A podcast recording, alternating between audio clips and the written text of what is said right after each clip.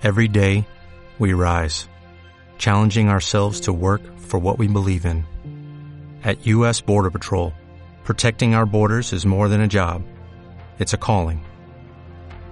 Agents answer the call, working together to keep our country and communities safe. If you're ready for a new mission, join U.S. Border Patrol and go beyond. Learn more at cbp.gov/careers. Soy Diana Torres y esto es Mística Conexión, un podcast para el diálogo, el encuentro y el aprendizaje.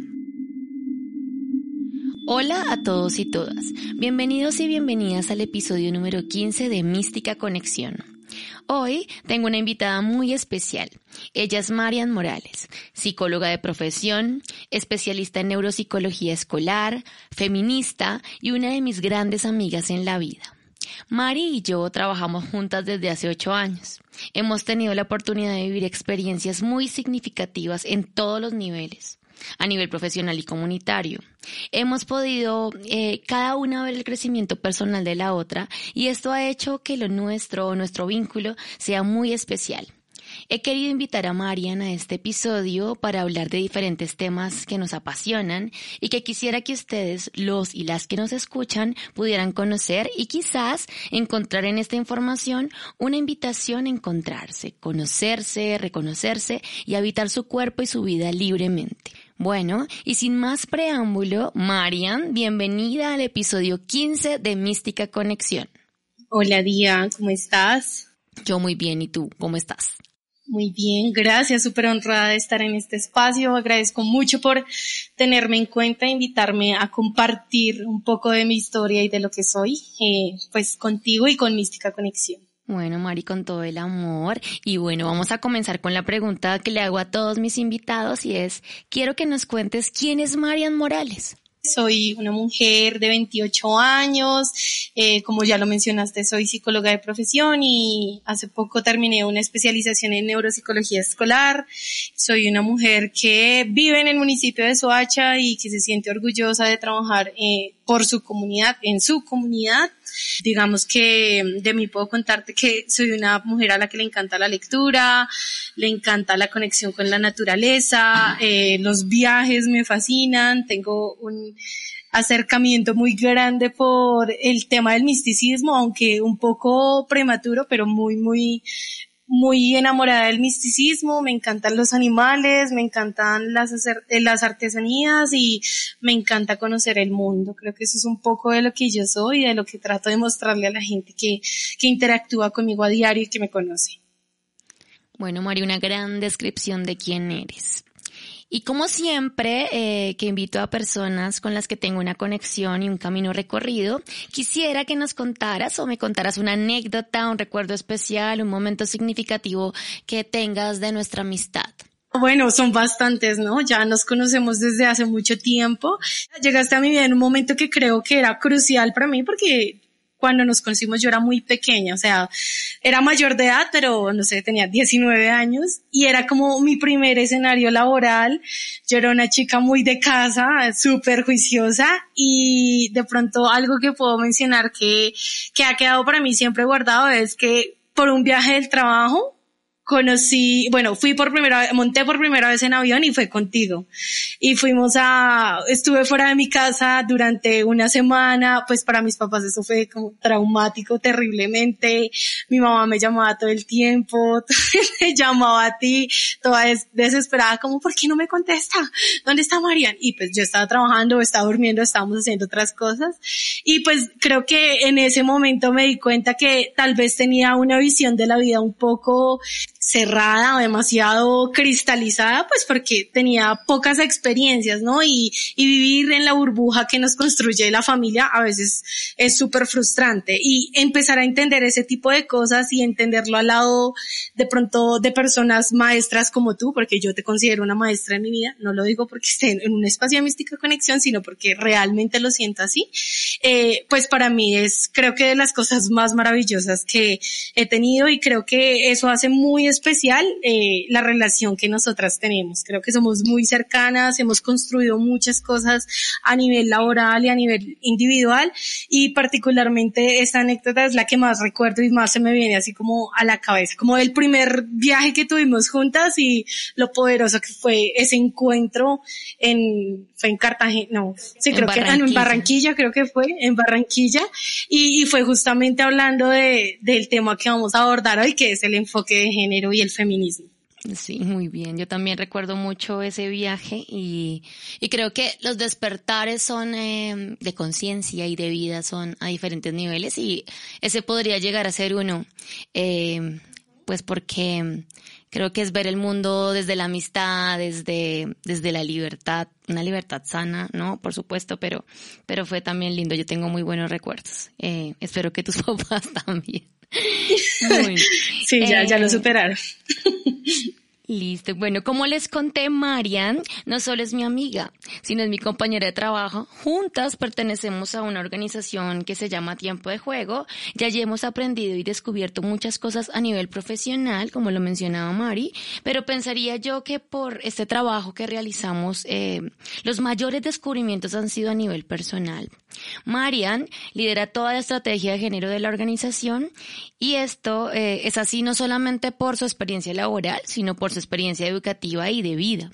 Entonces, Mari, cuéntanos cómo empieza tu camino como mujer feminista y empoderada y todo lo relacionado o tu conocimiento, el conocimiento que tienes en acerca del enfoque de género. Bueno, pues eh, es un es un momento interesante de mi vida cuando, pues como te comentaba, empecé a trabajar desde muy pequeña, como desde mis 17, 18 años ya estaba metida como en el en el tema social y afortunadamente en tiempo de juego se me abrieron las puertas antes de terminar mi, mi carrera profesional y tenía que entrar a asumir el primer reto y era coordinar una estrategia de género, de lo que, de lo cual tengo que ser sincera, yo no tenía ni idea porque en ese momento posiblemente desde el lado del privilegio no lo veía necesario en mi vida. Sí veía algunas digamos que dificultades y algunos espacios en los que no era equitativo en mi casa eh, el trato de la mujer hacia del hombre hacia la mujer y algunas cargas no se dividían como deberían estar divididas pero para mí era normal no a veces los seres humanos normalizamos ese tipo de cosas y y lo pasamos por alto. Entonces, entrar a descubrir este proceso, empezar a trabajar con chicas particularmente, era un reto eh, involucrar a niñas para que conocieran y hablaran de temas de género e ir descubriendo este proceso con ellas. Creo que ha sido algo de lo que más me ha marcado en mi vida y ha marcado mi proceso como mujer y como ciudadana empezar a, a, tener opciones diferentes, a abrir el espectro, a, a, conocer de las, de las diferentes formas en que las mujeres nos podemos ver, cómo podemos cuestionar los sistemas que de alguna manera imperan todas nuestras relaciones e invitar a otros a través de acciones movilizadoras a que también empiecen a ver eh, este camino es algo extremadamente inspirador. Conocer historias, conocer perspectivas, conocer experiencias de otras mujeres que han emprendido esta lucha y que se han propuesto empezar a motivar a otras personas, porque soy creyente de que el feminismo no es una razón solamente de las mujeres, sino entre más involucrados y entre más actores hayan aquí, más profundo va a ser eh, el cambio, pues fue, de verdad, fue muy motivador y fue demasiado inspirador. Entonces, empezar en este camino no fue un proceso fácil porque implica cuestionarte un montón de cosas, empezar a cambiar prácticas y creo que al igual que todas las feministas, como lo, lo iniciamos en un principio, eh, cuando uno se cuestiona y empieza a darse cuenta de las diferencias que hay basadas en, en el criterio de, de sexo género, uno se enardece y uno se vuelve súper incendiario, ¿no? Entonces empecé con rabia a cuestionar las cosas que hacían otros, a cuestionar las acciones de los hombres, pero este proceso me ha, me, ha ayudado a reconciliarme, a tener una postura un poco más centrada, a abrirme al espectro de leer, de conocer, de entender de fondo qué es lo que está pasando y asimismo construir y, y de alguna manera sectorizarme dentro del amplio mundo del feminismo, porque es un mundo muy, muy grande y encontrar la postura que, que tiene más, más fin con lo que yo soy, con lo que espero para mi vida y para las personas que me rodean. Ya que lo mencionas y como que nos cuentas ese recorrido que, que has tenido a lo largo de, pues de estos ocho o nueve años eh, en este mundo que todas deberíamos y todos deberíamos estar, ¿no? Porque pues es un movimiento que surge, pero creo que es algo en lo que en, en este 2020 y en pleno siglo XXI, pues todos deberían ser parte de este movimiento y no debería ser un movimiento, sino eh, una forma natural de vivir. Pero eh, como nos comentabas, ha sido un recorrido como por las distintas formas del que tiene el feminismo, ¿no? Como los procesos o las vertientes, no sé cómo llamarlo. Pero desde tu visión, desde la visión de Marian, ¿qué es ser feminista? Bueno, para mí ser feminista es la oportunidad de encontrar y de construir un mundo equitativo, de cuestionar lo que en muchos espacios y escenarios de la cotidianidad no se habla y empezar a construir bajo esos preceptos de desmentir ciertos estereotipos, de desmentir ciertas cosas que nos han instaurado y nos han metido todo el tiempo en la cabeza, empezar a cuestionarlas desde la experiencia individual y buscar espacios de diálogo, de construcción, de lucha, porque este proceso necesita lucha, necesita que empiece a hacer eco, que la gente empiece a aliarse con esta causa para que asimismo empiece a, transformarse. Este movimiento ha posibilitado que las mujeres y los hombres también, porque aquí también hay, hay un tema de, relegación, eh, porque hacemos parte del mismo sistema, pero hace, eh, el feminismo me ha permitido entender que este proceso nos va a posibilitar garantizar los derechos que nosotras, las mujeres, necesitamos para ser agentes de cambio en nuestra sociedad y que asimismo podamos sumarnos a la construcción de un mundo de oportunidades para todos y para todas. Aquí todas las personas tenemos la posibilidad de ser independientemente de nuestra raza, de nuestra nacionalidad, de nuestro color de piel, de nuestra postura política, de nuestra postura religiosa. Creo que mm, el feminismo con el que yo me alineo, que es un feminismo interseccional, va muy eh, alineado a eso, a que todas las personas sean incluidas, a todas aquellas personas que han tenido algún tipo de vulneración por alguna condición X o Y de su vida, de su aspecto físico, de sus creencias morales, eh, de sus creencias religiosas, políticas y demás, tengan la oportunidad de reflejarse bajo un concepto que puede de alguna manera sostenernos a todos y aportarle a la construcción de una sociedad realmente equitativa. Muy lindo, muy lindo. Eh, cuando estábamos eh, planteando o planeando este episodio, hablábamos de cómo el feminismo te ha permitido reconciliarte con tu cuerpo en, en especial, ¿no? Cuéntanos un poquito acerca de esto. ¿Cómo el feminismo ha permitido, te ha permitido que te reconcilies contigo y con tu aspecto, con tu cuerpo, con tu ser? Bueno, pues eh, particularmente eh, el feminismo me ha servido para muchas cosas en mi vida, pero creo que sobre todo en mi encuentro como mujer, como persona, ha sido la ruta de acceso más sencillo a lo que yo soy, eh, a lo que yo soy, a lo que espero ser, ¿no?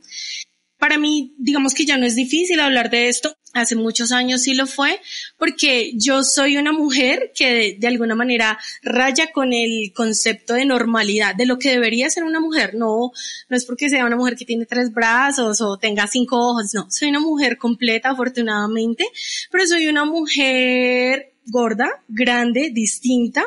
y eso va en contra de lo que de alguna manera los cánones de belleza nos dicen que debemos ser las mujeres, ¿no?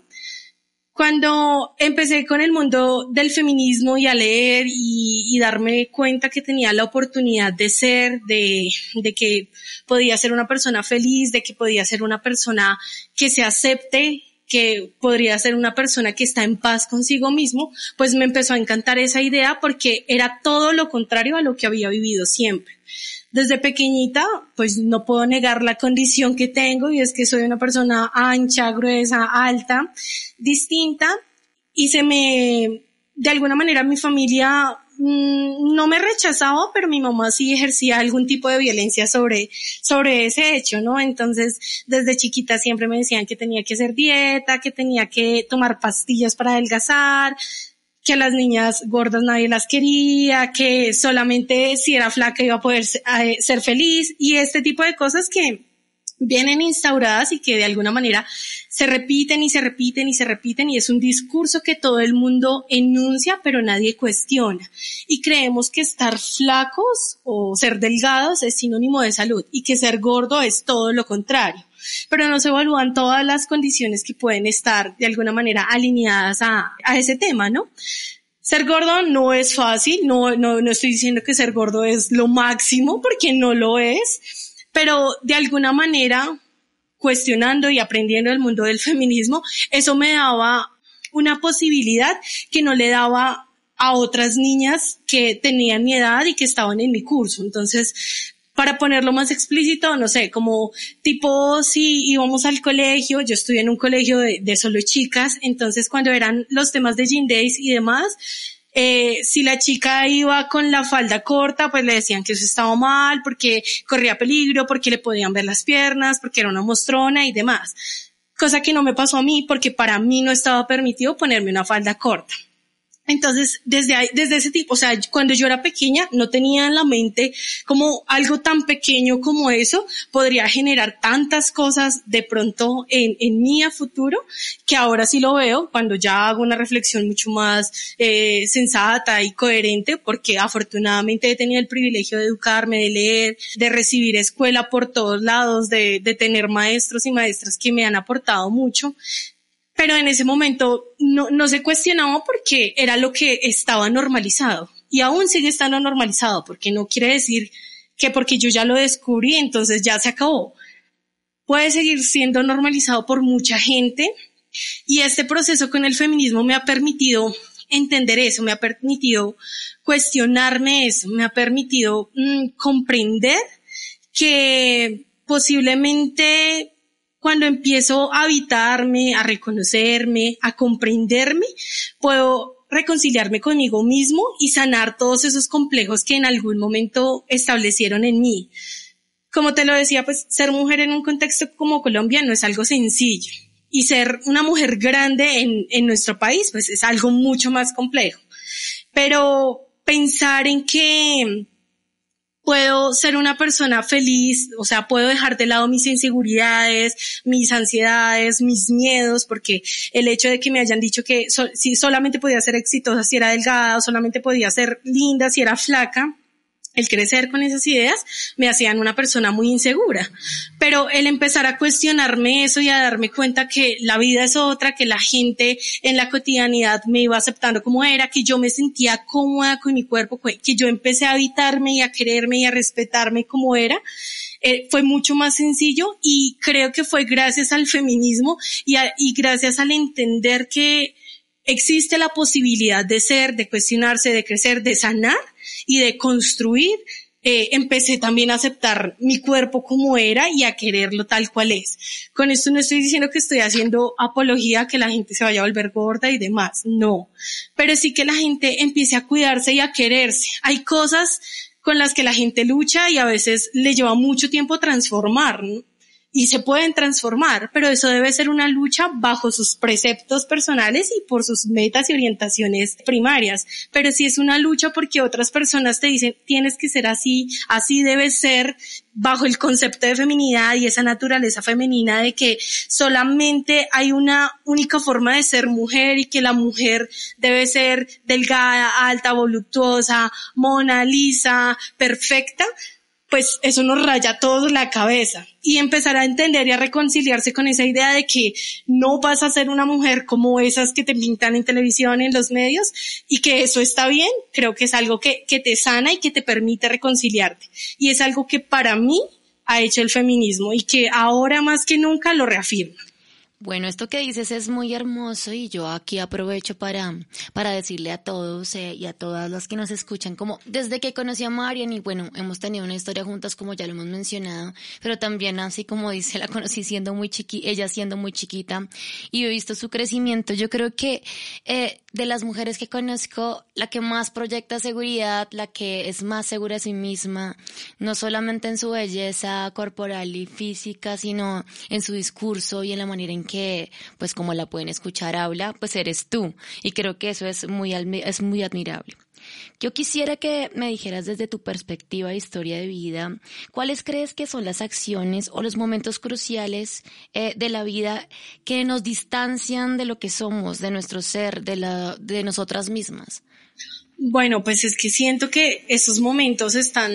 dictados desde el nacimiento, ¿no? Desde que nacemos ya nos están imponiendo cómo debemos ser, que un color es específico si eres de este sexo y que otro color es específico si eres de, este otro sexo, que si naciste en este lugar solamente puedes hacer lo que está permitido en este lugar y esas son cosas con las que vamos creciendo y nos mantienen de alguna manera restringidos y no posibilitan conectarnos con lo que nosotros realmente somos, con nuestra esencia e incluso no nos permiten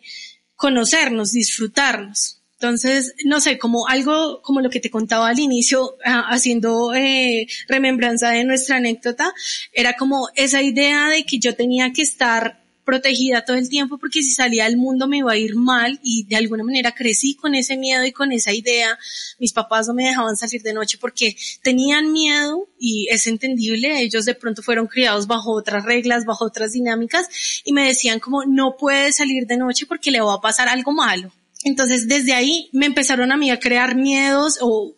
puede ser que a muchas personas les pase lo mismo y nos empiezan a, crear como esos hitos y esos momentos claves que nos vuelven inseguros. Si desde chiquita tú le dices a una niña que tiene que verse linda para otros, eso también va a generar algo en ella. Eh, el decir que una niña solamente tiene que verse bien o que tiene que arreglarse para verse linda o que las niñas no se sientan con las piernas abiertas o que la falda es solamente una cosa de niñas, ese tipo de situaciones que parecen muy inofensivas se pueden volver algo gravísimo, algo que raya a la gente, algo que vuelva a las personas inseguras de sí mismas, de su cuerpo, de lo que sea.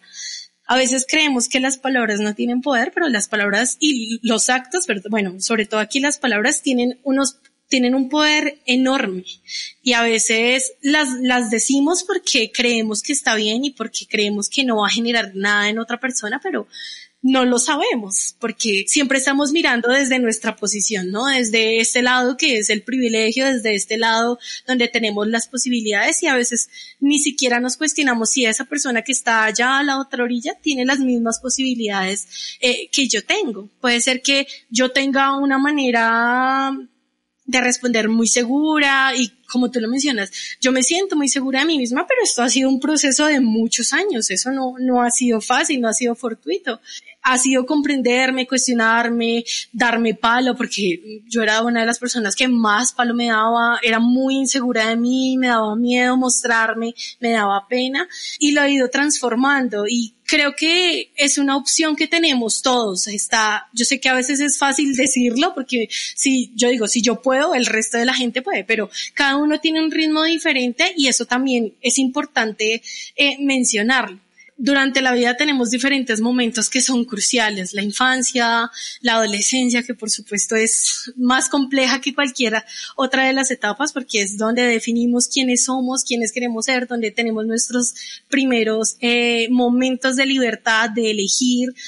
de, de, tomar opciones. Y si desde la niñez a mí me han criado de una manera insegura, no me han permitido ser, no me han dejado fluir, pues eso puede entrar a contrariar muchas de las cosas. Y por eso creo que hoy vemos a gente sumamente insegura, gente haciendo las cosas que no le gusta, mujeres sintiéndose mal por su cuerpo, mujeres haciendo un montón de cosas para encajar, hombres también tratando de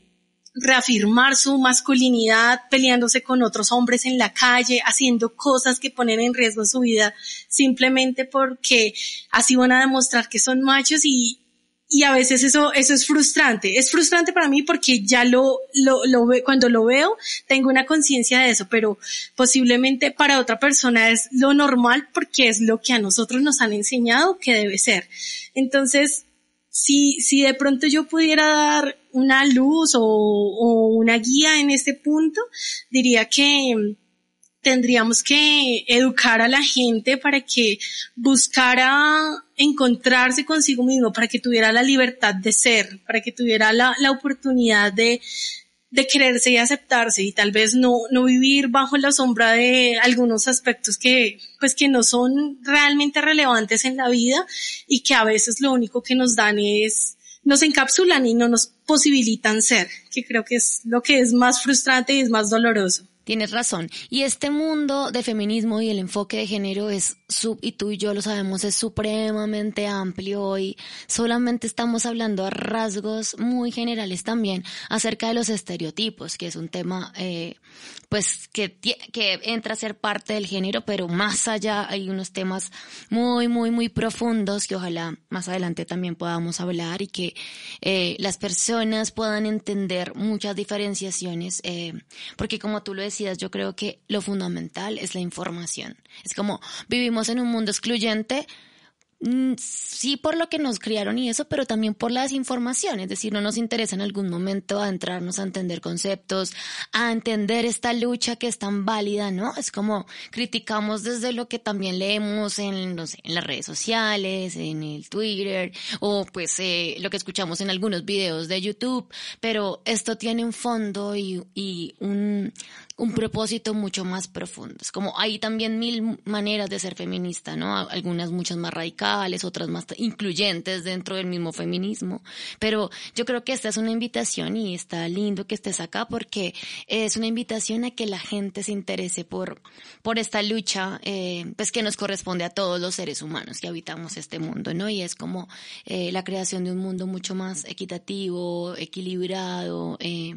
y donde, como tú lo decías, y yo creo que es el plus del asunto, podamos ser quienes queramos sin necesidad de pensar si esto es masculino o esto es femenino, si esto está bien visto o no está bien visto, sino simplemente ser ese ser humano que yo quiero ser, que aporta al mundo de manera positiva y que puede tomar las elecciones libremente y fluidamente sin pensar ni en el que dirán, ni pues en toda esta mano de estereotipos que nos han metido por todo lado. Mari, pues yo estoy muy, pero muy feliz de que nos hayas acompañado el día de hoy. Yo quisiera que no te fueras sin, ya nos has dicho un poco que la información y como la educación es el plus también para, para la inclusión y para pues esa búsqueda personal. Pero desde tu experiencia, yo quisiera que cerráramos y que me contestes esta pregunta y es, ¿qué le dirías a todas las mujeres y los hombres que nos escuchan y que dudan de lo que son como seres humanos simplemente por no cumplir con los estándares impuestos por el mundo. Y cuando digo por el mundo me refiero no solamente al sistema en general o al Estado, sino a la propia familia, como tú lo decías, al círculo cercano de amigos que puede también ser excluyente, a los vecinos, a los colegas, a las mismas parejas que también a veces profundizan o refuerzan estas conductas pues que van en contra de la libertad. Bueno, pues a ellos y ellas les diría como, amínse, Creo que no podemos, va a sonar muy cliché, pero no podemos entregarle al mundo una lucha o no podemos luchar por una causa si nosotros mismos no la empezamos desde adentro hay que quererse, hay que aceptarse, hay que cuidarse, hay que ponerse como prioridad antes eh, de la opinión de otras personas, de esos círculos, de esos vecinos, de esos colegas, de lo que los medios nos dicen, hay que ponerse como prioridad. Hay algo que me ha parecido hermoso dentro de este mundo místico y es el poder intuitivo que tenemos las personas todos tenemos ese clic y creo que dentro de este mundo del amor propio hay que explorarlo, hay que hacerle caso a esa voz interna antes que las voces que vienen de afuera. Respétense, quiéranse, cuídense, eh, fíjense a lo que realmente les, les nace del corazón eh, y también le diría a, no solamente a esas personas, a esos hombres y a esas mujeres que de pronto han estado cuestionándose por los estándares, por lo que les dicen, también les diría a esa, a, esa otra orilla, a esa familia, a esa sociedad, a esos vecinos, a esas parejas, a esos medios sociales, eh, hay que tener empatía. Creo que la empatía es la clave de un movimiento social y es como, no porque no me pase a mí, no quiere decir que no exista y cuando empezamos a entender la vida del otro, nos ponemos ahí sí realmente en los zapatos de las otras personas, comprendemos que todo va más allá de lo que para mí está bien. Hay personas que luchan por otros, hay personas que están haciendo momentos y movimientos que, que pretenden cambiar el mundo. Es como empecemos a alienarnos a ese tipo de cosas, a, a buscar maneras eh, en las que todos podamos ser y, y a ver más allá de lo que está dentro de mi radar tener la, la, posibilidad de comprender la vida del otro es parte de este proceso y es parte también de entregar un poco lo que yo he aprendido a, a la otra gente. Bueno, Mari, pues con estas palabras tan lindas cerramos este episodio número 15 de Mística Conexión. Te agradezco desde el fondo de mi corazón y mi alma de haber aceptado la invitación. De mi parte, muchísimas gracias. Eh, te quiero mucho y espero que nos podamos ver pronto y pase como esta cuarentena eterna. Entonces, agradecerte desde el corazón eh, y espero que me acompañes más adelante en otros episodios porque creo que hay mucha tela para cortar de este y otros temas que por ahí hemos maquinado. Gracias a ti, Dia, y pues por este espacio tan hermoso que estás gestando, que aborda no solamente este tema, sino múltiples, que nos permite encontrarnos con lo que somos, con nuestra esencia. Gracias de verdad. Bueno, y no siendo más, nos despedimos con un mensaje muy claro y es mucho más pensamiento crítico y empatía para este mundo, eh, para ser más inclusivos, para realmente vivir en el amor, en el amor propio y en el amor colectivo. Nos vemos el próximo miércoles con un nuevo episodio de Mística Conexión. Recuerden que me encuentran en Instagram como arroba mística raya piso conexión y que este podcast lo pueden escuchar en YouTube, Apple Podcast y Spotify. Gracias y nos vemos el próximo miércoles en un nuevo episodio de Mística Conexión.